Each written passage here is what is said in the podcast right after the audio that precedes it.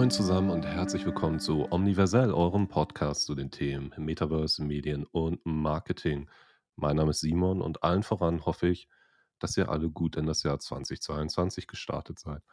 Mit 2021 liegt, glaube ich, für viele von uns ein Jahr wieder mal spannendes, aber auch nervenaufreibendes, vielleicht auch anstrengendes Jahr hinter uns. Homeoffice, Pandemie und so weiter und so fort sind Themen.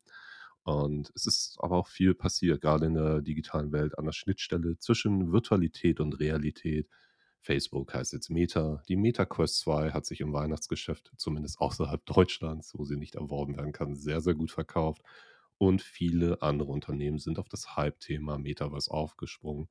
Auch ich habe ein Unternehmen gegründet und diesen Podcast gestartet. Aber darum soll es heute gar nicht gehen. Wie gesagt, ich hoffe, ihr seid sehr gut in das Jahr 2022 gestartet, habt ähm, die ersten, ja, fast schon drei Wochen des Jahres gut verbracht. Und es ist ja wirklich wieder viel los. Und genau deswegen hat dieser Podcast jetzt auch etwas auf sich warten lassen. Der Jahreswechsel war für mich auch, ja, anstrengend und das Jahr ging direkt mit voller Kraft wieder los. Und weil das so ist, möchte ich heute mit euch direkt mit einer Newsfolge das Jahr 2022 starten. Einmal kurz gucken, was ist bisher so passiert. Und dafür habe ich folgende Themenkomplexe für euch vorbereitet. Das ist einmal die CES 2022, die Consumer Electronics Show in Las Vegas, Brand Experiences und was Skoiomorphismus damit genau zu tun hat. Wir machen einen kleinen Reality-Check über die Marktbewegung im Bereich äh, Metaverse, VR. Also was hat sich da getan zwischen Microsoft, Meta, Apple und Second Life. Wir reden über ein paar Kuriositäten. Und ich habe Artikelempfehlungen und Hands-on-Empfehlungen ganz am Ende für euch im Gepäck. Lasst uns anfangen.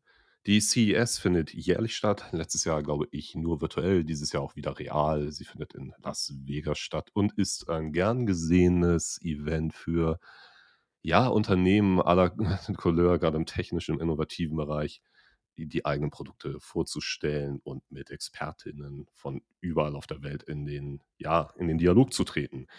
Eine der größten Announcements, gerade mit Blick auf Metaverse und Virtual Reality, war sicherlich die Bekanntgabe, die öffentliche Bekanntgabe äh, der Features der PlayStation VR 2. Die PlayStation VR 2 wird für die PlayStation 5 sein und ja, soll mal gucken, wann sie genau rauskommt. Aber wir wissen jetzt zumindest technisch ein bisschen mehr darüber. Ähm, man muss dazu natürlich sagen, ähm, die PlayStation VR, die für die PlayStation 4 gemacht wurde, 2016 erschienen, sich weltweit immerhin 5 Millionen Mal mindestens verkauft hat, laut ähm, letzter Wasserstandsmeldung im Januar 2020 ähm, war damals schon latent überholt, muss man sagen. So, die Auflösung war nicht sonderlich gut. Die Controller, die PlayStation Move Controller, wurden definitiv nicht für VR-Interaktionen gebaut. Und naja, es gab genug Leute, die auch gesagt haben: Ja, gut, die PlayStation VR ist nicht so geil und wird sich nicht durchsetzen. Wird Sony damit weitermachen, war so eine große Frage. Also mit Virtual Reality als Medium. Und ich muss sagen, groß der geneigte Hörer, Hörerin, äh, Hörerin weiß das. Ich mag Konkurrenz. Ja? Also auch wenn ich oft positiv über, sagen wir mal, ähm, die Entwicklung, die ein Meta anstößt, spreche, muss ich halt sagen, ist ein bisschen langweilig, wenn ein Unternehmen das hat. Konkurrenz belebt das Geschäft, bin großen, großer Freund davon. Und ich muss eben auch sagen, es hat mich daher umso mehr gefreut. Also dass Sony mit Virtual Reality weitermacht. Genug geschwafelt. Was kann das Ding? Ähm, tatsächlich finde ich persönlich da jetzt so wenig Sachen drin, die mich so richtig abholen und wegblasen. Ähm, ja, es ist halt ein kabelgebundenes Headset. Das ist natürlich ein bisschen äh, negativ, weil gerade wenn man sich daran gewöhnt hat, nicht mehr mit einem Kabel wie mit einer MetaQuest 2 und Wireless Streaming VR zu erleben, ist so ein Kabel sehr störend. Ähm, gut, gibt Gründe dafür. für Wireless braucht man die richtige Wi-Fi-Struktur. Das ist natürlich auch gerade im Konsumentenmarkt vielleicht eine Herausforderung, wenn die Menschen nicht die richtigen Router haben. Schön ist, dass das Gerät ein OLED-Display hat, das heißt, richtiges Schwarz ist darstellbar. Damit differenziert es sich ein bisschen von den anderen ähm, Brillen am Markt. Die Auflösung beträgt 2448 Pixel pro Auge. Das ist sehr viel, aber äh, ich persönlich bin da immer ein bisschen skeptisch. Also auf dem Papier klingen solche Zahlen immer ganz nett. Bei Virtual Reality Headsets ist es oft eine Kombination aus, wie, wie ist dieses Panel verbaut, was für Linsen werden verwendet, was für einen Sweet Spot haben diese Linsen, ist der klein, ist der groß. Ähm, der Eindruck entsteht also, ich habe schon oft Brillen aufgehabt, wo ich dachte: „Ja, klingt cool. Äh, ich sehe die Pixel vielleicht auch, aber in der Praxis macht das nicht den riesigen Unterschied.“ Das Headset wird inside out getrackt, wie beispielsweise 'ne Meta Quest über Infrarotkameras, die verbaut sind. Die Refresh Rate beträgt 90 bis 120 Hertz, das Field of View 110 Grad. Also, da gibt es eigentlich keinerlei Differenzial zu den Mitbewerbern. Das ist solide und erprobt. Da weiß man, was auf einen zukommt. Spannend ist Eye-Tracking. Eye-Tracking steckt im Namen, ähm, trackt die Augen der NutzerInnen. Das heißt, ähm, das Gerät weiß, wo wir ganz genau hingucken. Das hat folgenden Vorteil: Für die Rechenkapazitäten ist es so, dass man sagen kann: „Okay, wenn wir jetzt an einen Punkt einen Punkt fixieren mit unserem Blick, dann müssen wir die Darstellung nur da in High Quality berechnen.“ Das spart unglaublich Performance und ist wirklich praktisch für EntwicklerInnen, ähm, und funktioniert erstaunlich gut. Ich hatte da neulich mit, äh, dem Kollegen Chris, den kennt ihr vielleicht aus der vorhergehenden Folge, ähm, wo wir über Meta geredet haben, äh, gesprochen, ob man das austricksen kann. Mein Eindruck vom Mobile World Congress 2019 war: Nein, da habe ich das mit der HTC Vive Pro Eye probiert, äh, mit schnellen Blicken hin und her. Das Rendering, äh, schaltet so schnell um, das sieht ein menschliches Auge nicht. Cool ist das auf jeden Fall, aber auch für die menschliche Interaktion im Metaverse, in virtuellen Räumen ist es co wirklich geil, weil wir dann den Avatar sehr viel lebendiger wahrnehmen. Ähm, es ist wirklich Augenkontakt möglich. Man starrt sonst die Avatare an und der Blick ist immer relativ tot. Das wird cool und es wird natürlich auch neue Interaktionskonzepte geben, die eben auf Eye-Tracking beruhen. Da hat, ähm, Vario VR auch schon relativ interessante Sachen gemacht, auch vor 2, 3 Jahren schon. Ist auf jeden Fall cool, diese Funktion drin zu haben. Relativ neu war, ähm, für mich tatsächlich, dass es eine Art Headset-Feedback geben soll, also so 'ne Vibrationseinheit am Kopf, die dann wiederum, weiß ich nicht, Windhauch, ähm, 'n Schuss fliegt an einem vorbei, so etwas simulieren soll. Das kenne ich tatsächlich noch von keinem anderen Headset und ich bin super gespannt drauf, auch das, ja, zu erfahren. Inhaltstechnisch weiß man wenig, ist so gemunkelt, die üblichen Verdächtigen im VR-Bereich werden vermutlich etwas für die PSVR 2 herstellen. Ähm, Lo-Fi von, äh, Blair Renault ist so 'n Cyberpunk-Adventure soll kommen und das, was klar ist, was Sony angekündigt hat, ist ein Ableger der Horizon Zero Dawn-Reihe, 'ne VR-Experience genannt, Horizon Call of the Mountain. Wie die dann wirklich sein wird, ich bin gespannt. Ähm, wie das Headset aussieht, das interessiert mich tatsächlich am meisten, weil, äh, dazu weiß man noch gar nix. Die neuen Controller kennt man schon seit letztem Jahr, aber Design des Headsets steht noch irgendwie im Raum. Wird gemunkelt, dass es irgendwie im Februar diesen Jahres, ähm, ein Reveal geben könnte. Dort soll es 'ne State of Play das ist Sonys Format zum Vorstellen von neuen Games und auch Hardware, ähm, das online abgehalten wird. Also, auf dieser State of Play, ähm, könnte die PlayStation VR dann auch visuell released werden. Warten wir mal ab. Ähm, vor allem das Kritische an der PlayStation VR, so sehr man sich darüber vielleicht auch freut, ist, bei der aktuellen Knappheit für 'ne PlayStation 5 nützt einem vielleicht die Verfügbarkeit dieses Headsets auch nix. So oder so, ich freue mich, dass da Bewegung drin ist und gucken wir mal, was Sony daraus machen kann. Bleiben wir bei anderen Cases. Ähm, Canon kennen wahrscheinlich die meisten von euch da draußen als Kamerahersteller. Ähm, ich fand im Rahmen dieser CES ganz interessant, das ist jetzt wieder so 'n bisschen erinnerte mich das an den Hype 2017, 2016 im VR-Bereich. Auf einmal möchte jeder irgendwie 'ne eigene Plattform machen, so. Und Canon kommt jetzt mit einer Plattform, einer Social VR-Plattform, also auch einer Metaverse-Plattform namens Kokomo um die Ecke. Kokomo soll fotorealistische Optik gewähren, ähm, hat den Fokus ganz stark auf, äh, volumetrische, also räumliche Inhalte gelegt. Also, wir sollen im Idealfall durch 3D-Aufzeichnungen der echten Welt laufen können, wie durch so Hologramme. Wir sollen Videocalls mit Freundinnen haben können und im Zentrum dieser gesamten Plattform stehen natürlich Produkte von Canon. Also, Canon hat vor 'ner gar nicht allzu langen Zeit ein Fisheye-Lens-Objektiv rausgebracht, das man an eine Canon EOS 5 beispielsweise klippen kann, um damit keinen volumetrischen Inhalt, aber VR 180, also 180 Grad stereoskopische Inhalte aufzunehmen. Die finde ich auch wirklich, wenn die Inhalte an sich also, wenn 'ne gute Geschichte erzählt wird, ähm, ja, finde ich diese Inhalte cool. So, da passiert auf jeden Fall was. Ob und wie Social VR dort genutzt wird in in diesem Canon-Kontext, die natürlich die eigenen Produkte promoten wollen, lassen wir das auch mal im Raum stehen. Ähm, wir wissen ja, Social Networks, Social-Plattformen funktionieren primär, wenn viele Menschen das nutzen. Ich weiß nicht, ob das wirklich langfristig ähm, Erfolg haben wird oder ob es einfach eine Nischenlösung ist oder eben Dead on Arrival. Auch hier Time will tell. Das würde ich heute wahrscheinlich noch häufiger sagen. Eine andere Geschichte, auch ähm, mild. Ähm, Lotti ist ein südkoreanisches Firmenkonglomerat. Also Lotti hat eigentlich alles, das für alles Lösungen, was man sich im Alltagsleben vorstellen kann. Die betreiben eigene Malls in Südkorea.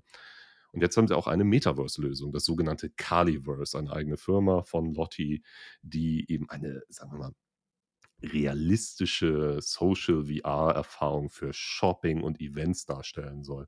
Ich fand es ein bisschen interessant, als sie vorgestellt wurde auf der, auf der CES, dass es sehr viel um, ja, es soll live gerendert gehen sein. Es ist Unreal Engine powered und dann sieht man im Hintergrund Menschen, die eine ja, Quest 2 aufhaben. Ich glaube sogar ohne Linkkabel, was die Sache dann natürlich sehr limitiert. Aber der Tenor auch hier, Fotorealismus, es soll alles realistisch sein, ein realistisches Zuhause, eine realistische Shopping Experience. Ja, okay, okay. Ähm, auch da der Fokus dann auf Events, die dann äh, mega breit inszeniert sind. K-Pop-Sternchen, die vor einem tanzen. Man steht mit denen auf der Bühne.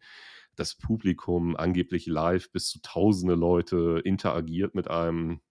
Ähm, okay. Die meisten von uns, die mal auf einer Messe waren, wissen, wie so Messeinszenierungen laufen. Daher, jo, ich bin gespannt, ob und wie das Caliverse vor allem in der westlichen Welt und in der EU jemals eine Rolle spielen wird. Aber ich gucke gerne über den Tellerrand, ich gucke gerne nach Ostasien, um zu sehen, was dort passiert. Und wenn wir schon dabei sind, keine CS-News per se, aber auch da viel, viel Bewegung. Tencent beispielsweise hat gerade den für Gaming-Handys ähm, bekannten Manufacturer Black Shark von Xiaomi gekauft für 470 Millionen US-Dollar. Da wird gemunkelt, okay, Tencent möchte wahrscheinlich nicht nur Gaming-Handys produzieren, sondern auch VR-Hardware, also Standalone-Devices wie die MetaQuest 2 oder eine Pico Neo 3 Pro und so weiter und so fort. Auf der Plattformebene ist Baidu ganz gut dabei. Das hatte ich auch in meinem News Recap im Dezember einmal aufgegriffen. Baidu hat eine eigene Plattform angekündigt.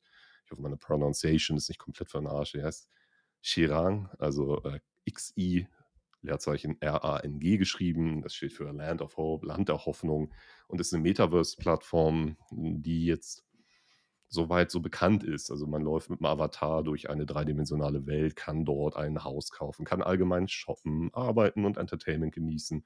Vor allem äh, in der South Asia Times war dann irgendwie die, die Ansage oder in dem Videoclip, dass bis zu 100.000 Leute in irgendeiner Event-Location sein sollen. Wie das performance-technisch funktionieren soll, steht, glaube ich, in den Sternen geschrieben. Es gab dann doch überall noch die Vermerke, die Plattform befindet sich im Aufbau. Und auch hier die Frage, schwer zu beantworten. Wird diese Plattform jemals in die westliche Welt kommen? So oder so, ich bin gespannt, ähm, freue mich immer über solche Entwicklungen, versuche auch den, Ostasia, äh, pardon, den ostasiatischen Markt zu verstehen und zu entschlüsseln. Aber ja, es ist nicht so leicht, weil viele Quellen auch einfach nicht für den westlichen Markt berichten.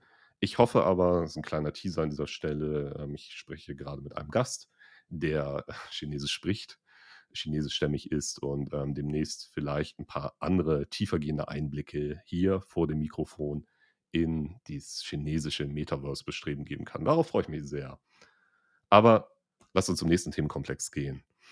Wir sprechen über Brand Experiences. So, das ist ein wiederkehrendes Thema hier und ich werde auch noch mal eine eigene, definitiv tiefergehende Folge dazu machen. Aber auch im Rahmen des CES und drumherum ist jetzt wieder relativ viel passiert. Viele von euch haben es wahrscheinlich auch mitbekommen. Adidas kauft Land in The Sandbox. Ähm, mehr und mehr Firmen versuchen, ihre Präsenz im Metaverse aufzubauen, zu rechtfertigen und ähm, überlegen natürlich, wie stellen sie sich dort dar, mit welchen Inhalten, wie kann so eine Metaverse-Präsenz dort aussehen. Und ähm, ein Kernelement dabei ist der, die Terminologie oder der, die, der Begriff Skoiomorphismus. Das bedeutet so viel wie das Nachbilden der Realität ähm, in einem neuen Medium. Der, die meisten von euch kennen das vielleicht noch aus der Zeit, als ähm, auf dem iPhone und anderen Geräten ein, Notizbuch-App zwangsläufig aussehen sollte wie ein echtes Notizbuch. Also mit Ledereinband, ähm, lustig ähm, gelb lineiertem Papier, auf dem geschrieben wurde. Die frühen Zeiten von iOS waren wirklich grauenvoll.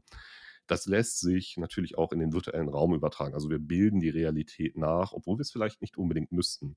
Das hat ähm, positive Aspekte, vielleicht im Bereich der Interaktion, weil wir so, weil dort die Realität nachgebildet ist, natürlich auch Interaktion etablieren können, die schon bekannt sind. Ich greife Dinge, ich packe sie zum Archivieren, vielleicht in eine Kiste oder zum Wegwerfen über physische Bewegung im virtuellen Raum in einen Mülleimer beispielsweise. Wenn euch das interessiert, da gibt es eine ganz schöne Einführung von Farina Hamann, die bei unserem letzten Next Reality Event ähm, hier Design für neue, für die neue Wirklichkeit ähm, einen, einen kleinen Einführungsvortrag gehalten hat. Da könnt ihr mal reinschauen. Das ist auf jeden Fall ganz augenöffnend. Das sind die, die positiven Aspekte. Man kann damit auf jeden Fall, man kann mit dem Abbilden der Realität schöne Sachen machen.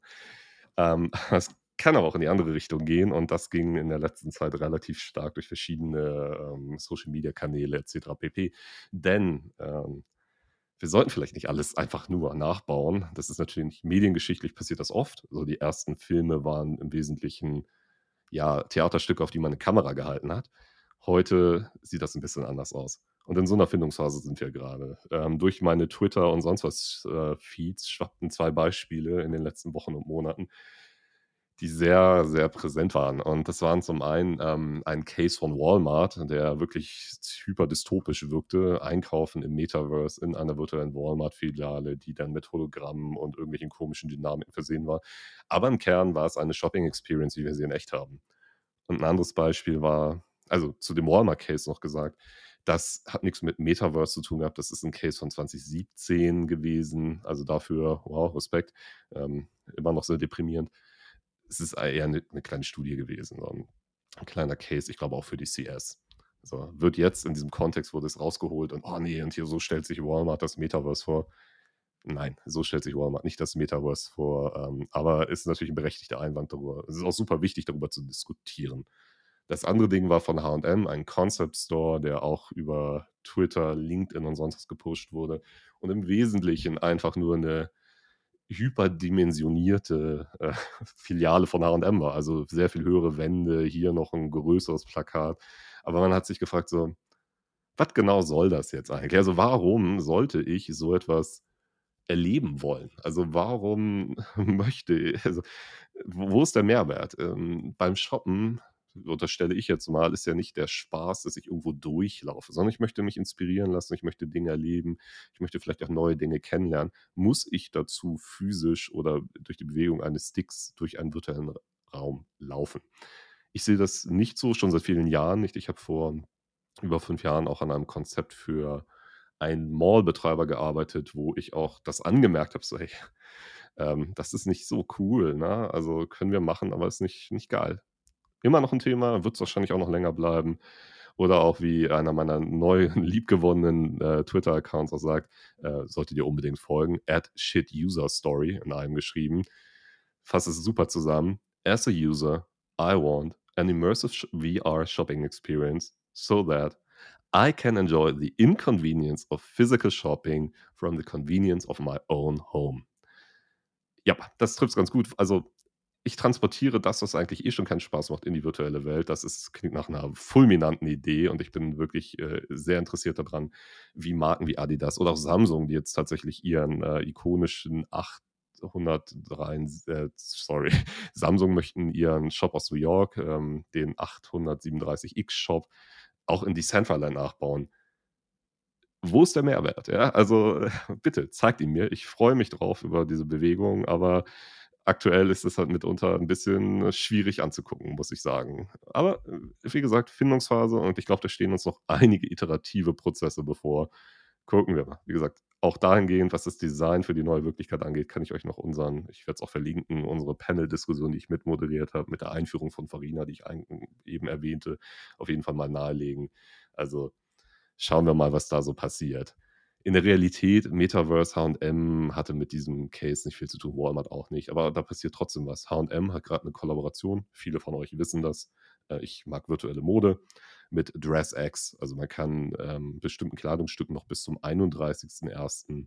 einen Namen geben, virtuell, rein virtuell existente Kleidungsstücke dort in diesem Wettbewerb mitmachen. Die Gewinnernamen, ja, wer auch immer diese, diesen, den ikonischen Namen für diese Kleidungsstücke, die noch keinen Namen haben, wählt, äh, oder diesen Wettbewerb gewinnt, der kriegt dann eben auch Bilder mit virtueller Mode von dieser H&M X Dress X Kollektion.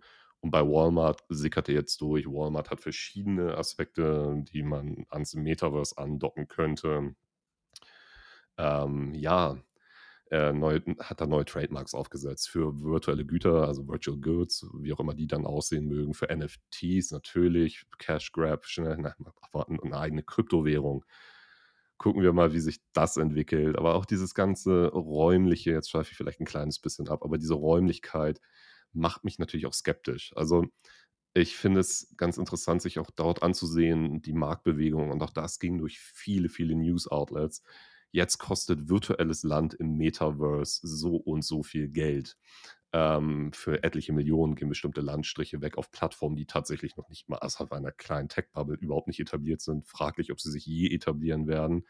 Auch da, ich habe schon eingangs gesagt, time will tell. Ähm, ich, ich, sehe das sehr, sehr skeptisch. Es werden hier gerade unglaublich hohe Paywalls hochgezogen für NutzerInnen, ähm, die, die dort niemals interagieren werden können. Und dann soll ich im Idealfall meine virtuelle Präsenz mieten für Geld, für das ich in der echten Welt zumindest ein Dach über dem Kopf habe, es wird schwierig. Und vor allem gerade die, die Wertigkeit eines virtuellen Raums auch an der Lage festzumachen, wie das mitunter auch hin und wieder auf diesen Plattformen passiert, halte ich für sehr schwierig, denn die, das reale Element in der echten Welt kann ich mich nicht teleportieren. Ich muss bestimmte Distanzen überwinden. Das lässt sich so nicht übertragen. Also eigentlich ist es relativ egal, wo ich auf Decentraland mein Land kaufe also die Wertsteigerung im Zentrum von Decentraland, ist dann natürlich ein gewisser Show-off-Effekt, aber in der Praxis teleportiere ich mich rein, komme über einen Link rein, wie auch immer. Ähm, ich finde diesen gesamten Themenkomplex super spannend. Es gibt da bei der T3N einen Artikel von Holger, lass mich lügen, ich kurz, Holger Schellkopf zum Thema auch Gentrifizierung des Metaverse. Den werde ich euch auch mal verlinken, weil ich glaube, da, da kommt noch einiges auf uns zu. Ich finde, wie gesagt, diese Paywalls, äh, die Partizipation im angeblich freimachenden, von Intermediären befreiten Web 3, Decentralized Web, ähm, ist jetzt schon an exorbitant hohe äh, realweltliche Geldbeträge geknüpft und das hat für mich nichts mit Inklusion zu tun. Aber das ist ein Diskurs, ähm, dem werde ich mich demnächst auch nochmal auf einer anderen Ebene, so viel sei gesagt, äh, widmen. Und jetzt bin ich zu sehr abgeschweift. Lass uns gucken, zurück zum Thema kommen, Reality Check. Was passiert sonst so auf dem Markt? So, ähm, zum einen, Meta ist under investigation by the Federal Trade Commission. Es geht mal wieder um ähm, Antitrust, also Kartellrecht, äh, kartellrechtliche Aspekte. Also missbraucht Facebook im Wettbewerb seine Macht, pardon, Meta die Macht ähm, und unterdrückt die Konkurrenz. Also grundsätzlich wird eine antikompetitive Haltung und Praktiken unterstellt. Zum Beispiel ging es um Wireless Streaming über Virtual Desktop oder eben auch ähm, Kalorientracking bei Your. Das sind nur ein paar Beispiele. Also es geht darum, dass Meta die eigene Vormachtstellung im VR-Bereich schon so krass ausnutzt, dass eben niemand sonst partizipieren kann. Beobachten wir auch das einfach mal. Und die Knaller-News des gestrigen Tages: Microsoft kauft Activision Blizzard für 70 Milliarden US-Dollar. Das ist natürlich ein Ausrufezeichen. Ob und was das jetzt konkret mit dem Metaverse zu tun, dem, ne, vor allem in Anführungszeichen, dem Metaverse zu tun haben wird und soll, das sehen wir mal. Ähm, tatsächlich, Activision Blizzard hat viele sehr starke Gaming-IPs, äh, unter anderem Diablo oder Overwatch, die, ja, das Unternehmen hat, hat eine härtere Zeit hinter sich, hat aus einer externen Beobachterperspektive ein paar strategische und aus ja nicht unbedingt visionäre Entscheidungen getroffen und zudem ein, ähm, ein sehr heftiges Klageverfahren wegen ähm, Sexual Harassment etc. an der Backe. Jetzt hat Microsoft den Laden gekauft. Gucken wir mal, was sie daraus machen. Und äh, Satya Nadella hat in einer Note an seine Angestellten geschrieben, Gaming has been key to Microsoft since our earliest days as a company. Today, it's the largest and fastest growing form of entertainment, and as the digital and physical worlds come together, it will play a critical role in the development of Metaverse Platforms. Das ist natürlich wahr. Ähm, heute, ich referenzialisiere ja auch oft auch, sagen wir, Fortnite oder Roblox, also Plattformen, die im Kern Gaming-Mechanismen haben, also schon so funktionieren. Aber ich glaube, natürlich ist ist das 'n sehr smarter Move, was Microsoft dort tut.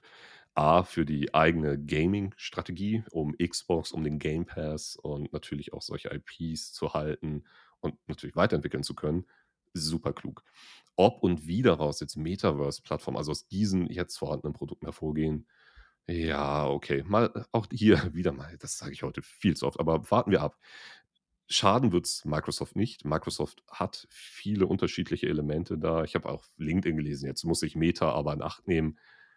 Ui, na ja, warten wir mal ab. Im Gaming-Segment ist es tatsächlich so, dass Microsoft überhaupt im VR-Segment keine relevante Rolle spielt. Ähm, das auch offensichtlich aus strategischen Gründen nicht will. Auch Phil Spencer, der Xbox-Chef, sagt regelmäßig: „Ne, also für Xbox keine Ko kein VR-Headset jetzt geben.“ Die Wahrheit ist aber auch, dass Microsoft relativ offen ist. Sie kollaborieren jetzt mit Meta bereits im Bereich XR Collaboration, also dem virtuellen Treffen in ja, in virtu in doppelt gemoppelt, in virtuellen Räumen, also VR-Headset aufsetzen, dort Menschen treffen. Dort gibt es auf jeden F oder soll es eine Schnittstelle geben zwischen Microsoft Mesh und Horizon Workrooms, auch wenn's um Terminvergaben und so weiter geht, also Invites et cetera pp. Das heißt, Microsoft ist da eher offen und auch ansonsten würde ich persönlich das eher so einschätzen. Hardwareseitig, ähm, ist es wahrscheinlicher, dass Microsoft mit Windows als Plattform, mit Xbox als Plattform, vielleicht auch mit Streaming-Plattformen, die jetzt kommen werden, xCloud et cetera eher inklusiv sein wird. Also diese Hardware mit einfaktorieren wird als Plattform. Sie werden selbst auf der Softwareebene natürlich ihre Lösung offerieren, aber auch da wird das Metaverse ja so ausdifferenziert sein, dass Gaming ist ein Aspekt. Es kommen noch viele, viele andere dazu. Sehr spezifische Lösungen, vielleicht ehe es dann vielleicht irgendwann konsolidiert. We'll see about that. Ja, Apples Gerüchteküche, äh, die Gerüchteküche bleibt ansonsten am Dampfen, ne? Also, Apple hat sollte ja angeblich dieses Jahr eine VR-Brille ankündigen, High High-Res-Kameras mit Durchsicht, sodass wir die Realität sehen können und Mixed Reality-Elemente in unser reales Sichtfeld einblenden können. So weit, so gut. Ähm, jetzt neue Gerüchte. Es ist auch so spannend, wenn man seit 2016 über die Gerüchte rund um Apple referiert. Ähm, neue Gerüchte: Wegen Überhitzungsproblemen verschiebt sich die Apple VR-Brille angeblich auf 2023. Nun, es bleibt, äh, es es bleibt, wie's bleibt. Ähm, man weiß, Apple arbeitet an etwas in diesem äh, in diesem Feld, ob das 'ne VR-Brille, dünneres Smartglasses, wie auch immer sind, vermutlich an allem und auch an der Infrastruktur da drunter, einem eigenen Operating-System. Äh, wann all diese Elemente in welcher Form auch immer das Licht der Welt erblicken werden, auch das werden wir sehen. Mann, jetzt wird's langsam sogar für mich unbefriedigend. Gut, nähern wir uns mal 'n bisschen dem etwas spannenderen Bereich im Sinne von na ja, spannend, ja, spannender nicht. Was rede ich heute für 'n Unsinn? Das Jahr ist noch jung. Ich hoffe, ihr seht mir das nach. Ähm, genau. Reden wir darüber, dass zum Beispiel Philip Rosedale zurück zu Second Life kehrt. Second Life kennen vielleicht die Älteren unter euch noch 'n bisschen besser. Second Life hat einen Metaverse-Hype ausgelöst. Da war das Word im Metaverse noch nicht so populär wie heute, nämlich irgendwie von 2003 bis so 2008, 9 war das 'ne recht be beliebte 3D-Plattform. Also, viele Marken sind dort rein, sehr viele ähnliche Dynamiken, wie wir sie heute sehen und beobachten können, haben dort stattgefunden. Und, äh, Philip Rosedale war, ähm, äh, Gründer und, Erfinder bei Linden Labs, dem Betreiber von Second Life, ist dann irgendwann weggegangen, hat mit mäßigem Erfolg High Fidelity VR, also auch eine Social-VR-Plattform ins Leben gerufen, hat jetzt zuletzt eher, zumindest auf mich, also persönliche, sehr, sehr subjektive Wahrnehmung, ähm, hat hat dort, ähm, eher s 'n bisschen verbittert gewirkt, ja, als jetzt diese neue Metaverse-Dynamik kam, hat alles kritisiert, was zu kritisieren ist, dass Menschen dies nicht wollen, das nicht wollen. Ja, und jetzt kehrt er in beratender Funktion erst mal zu Linden Labs zurück. Gucken wir mal und, äh, oh Gott, äh, ja, wir wir werden sehen, ob Second Life das auch immer noch läuft. Also, ihr könnt euch das jederzeit anschauen. Macht das vielleicht einfach mal. Ähm, interessant, einfach so 'ne Software, die so lange in Betrieb ist, im 3D-Bereich sich anzusehen. Ich fand's 'n bisschen, nennen wir's freundlich, hm, clunky. Ähm, also, es funktioniert, aber Spaß gemacht hat's mir persönlich nicht. Vielleicht sollte ich doch noch mal tiefer reingehen. Ich bin sehr interessiert da dran zu beobachten, wie sich diese Software jetzt weiterentwickeln wird, wenn überhaupt. Und ob, ähm, ja ob sie es hinbekommen, ihre eigene virtuelle Ökonomie wieder anzukurbeln, die es ja eben auch nicht erst seit gestern gibt. ob mehr und mehr NutzerInnen dort reingehen. Ich glaube, Stand letzter Stand war, es gibt noch viele Nutzer, also sieb sieb also viele, hängt immer von der Perspektive ab, so sieb 70.000 oder so was. Also, ist kein kompletter Totentanz, aber global gesehen natürlich nicht so relevant. Und ja, alles Gute, Philip Rosedale, auf dass du hoffentlich bald nicht mehr sorry noch mal für die sehr subjektive Einschätzung, so verbittert wirkst, sondern eben jetzt doch, äh, partizipieren kannst an einer Bewegung, die die er auch mit angestoßen hat, muss man sagen. Eine letzte Meldung aus dem News-Bereich, aber eher der Kuriositätenwelt unterzuordnen ist, ähm, auch weil viele Leute das geteilt haben. Ähm, Kühe mit VR-Brillen, die dann angeblich besser Milch geben, jetzt zuletzt in der Türkei. Ähm, ja, äh, das ist natürlich ein Kuriosum, das an an an dystopischen Grundgedanken kaum zu überbieten ist, dass ein Bauer in der Türkei seinen Kühen angeblich VR-Brillen aufsetzt und die deswegen auch bessere Milch geben, weil er dort dann eine Wiese drauf abspielen lässt.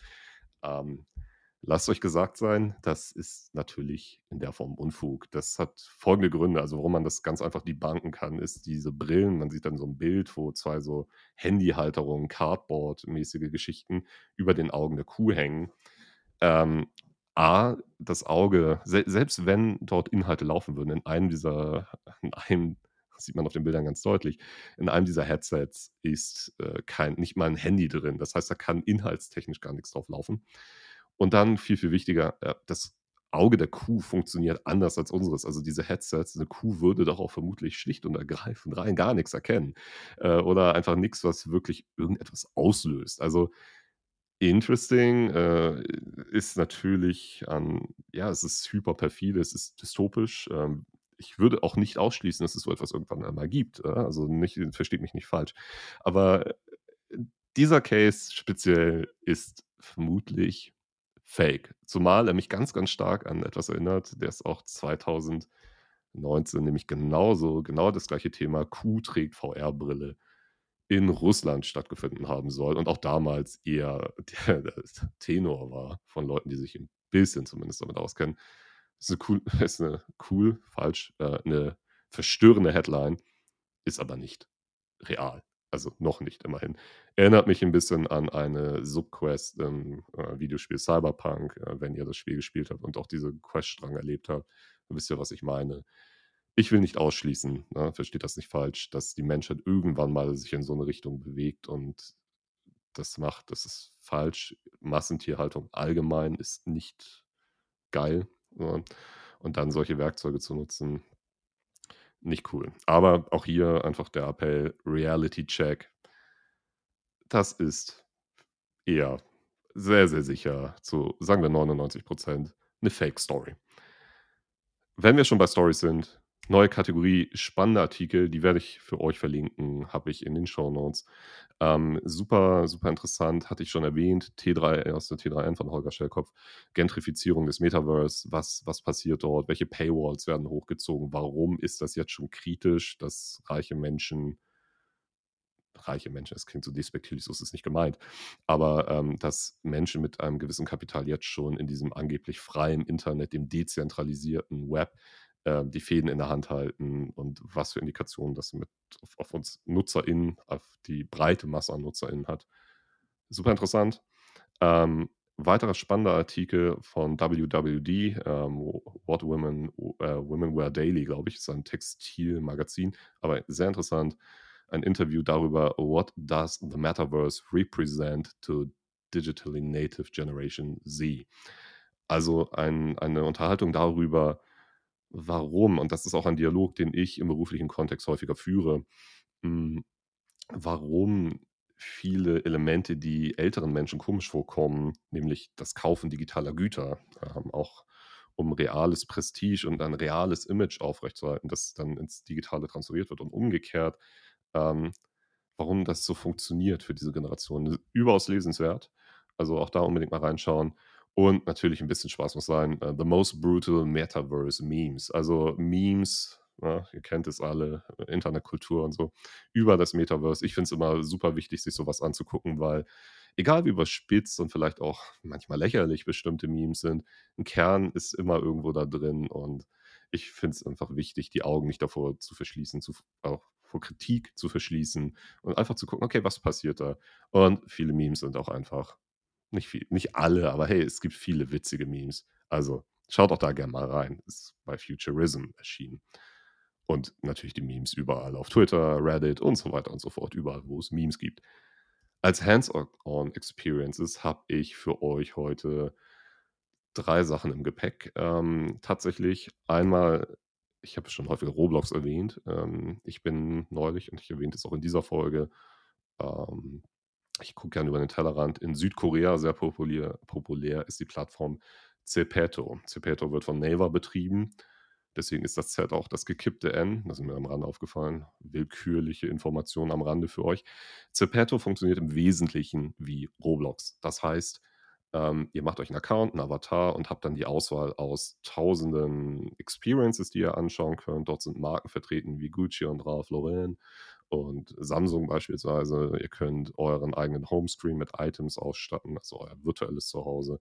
Ihr könnt virtuelle Mode kaufen und dort auch, wenn ihr so crazy seid und dorthin geht, wenn ihr diesen Weg gehen wollt, ähm, kauft meine For Real Collection. Ich habe dort drei Fashion Items erstellt und auf die Plattform gepusht. Die gibt es dort zu erwerben. Also wenn ihr was, was Heißes für eure Avatare sucht, dann seid ihr dort genau richtig. Ähm, interessante Plattform, vor allem weil sie im im Feeling der Inhalte Roblox ist eine sehr junge Community in der westlichen Welt gegenüber, ich würde schätzen, einer älteren demografischen Gruppe in Ostasien primär. Es sind natürlich auch verstärkt jetzt langsam westliche NutzerInnen dort. Ähm, fühlt sich sehr anders an. Auch die Formate, die es dort gibt, es ist weniger game-basiert, sondern mehr, ich treffe Menschen und gehe in virtuelle Räume, in denen mitunter gar nicht so viel passiert. Aber es scheint zu funktionieren. Ist super interessant, kostet nichts. Ähm, erstmal, denn, ihr kauft meine Klamotten, ja, die kosten Geld. Aber schaut unbedingt mal rein. Edit mich auch gerne at Valbrew, wie immer. Und ja. Anderes Ding, CES hatte ich eingangs erwähnt und die Canon-Kamera. Ähm, der YouTuber Hugh Hu, äh, Hugh, wie der Vorname H-U-G-H und Nachname H-O-U, der filmt mit diesem neuen Canon Fisheye-Objektiv, macht damit ganz coole Inhalte, zeigt auch, wo die technischen Limitationen sind und hat einen ganz coolen CS-Guide gemacht. Also es läuft so 16 Minuten. Wenn ihr also eine Oculus Quest, äh, Meta Quest 2 oder eine andere VR-Brille habt, schaut euch das unbedingt mal an. Dann habt ihr das Gefühl, magically, ne, Finger wieder hier Gänsefüßchen drumherum, dort zu sein auf der CS und er interviewt auch verschiedene Akteure. Ähm, die dort ausstellen. Ist auf jeden Fall eine interessante Experience und zeigt parallel ganz gut, wie die, die Canon Fisheye Objektive mit der Canon EOS 5 funktionieren. Also ich fand's, ich habe schon, sagen wir, ähnliche Produktionen mit deutlich teurerem Equipment gesehen. Also könnte ein Enabler sein für die Content Creation Industrie auf dieser Ebene. Wo wir bei Content Creation und selber machen sind. Meta-Humans kennen vielleicht viele von euch bereits. Ähm, das sind sehr realistisch aussehende Avatare oder virtuelle Menschen von Epic Games, also dem Unreal Engine ähm, Publisher. So. Die, das Schöne an diesem Tool ist, der Metaverse, äh, MetaHuman Creator ist frei verfügbar, in, wird in der Cloud gerendert. Das heißt, ihr braucht keinen Gaming-Computer, ihr braucht keine besondere Hardware, ihr könnt euch dort einfach anmelden und damit rumspielen, Avatare zu gestalten. Und ich fand es ganz cool und die Challenge werde ich demnächst auch mal machen, ähm, sich selbst nachzubauen. Da habe ich irgendwie Bock drauf und da habe ich ein ganz cooles Video zu gefunden und gepaart mit dem Gedankenspiel, ja, okay, dieses Tool ist frei verfügbar. Es läuft auf eigentlich allen Endgeräten, die ihr wahrscheinlich so zu Hause habt. Also gut, alle Endgeräte mit einer Tastatur, also MacBook, ähm, Windows-Rechner, wie auch immer. Und da könnte man sich einfach einwählen und damit experimentieren. Ich fand es cool. Vielleicht hat da ja der ein oder der, die ein oder andere von euch auch Bock drauf. So, jetzt habe ich schon wieder, wow, fast 40 Minuten geschwafelt. Ähm, ich hoffe, für euch waren da ein paar Infos dabei, die interessant, absurd ähm, und wenn nicht das zumindest irgendwie unterhaltsam waren, ich hoffe, ihr schaltet das nächste Mal ein, startet weiterhin gut ins Jahr 2022, bleibt gesund und äh, folgt mir gern auf allen Kanälen unter forreal.media, Instagram, LinkedIn, whatever. Also, bis bald. Ciao.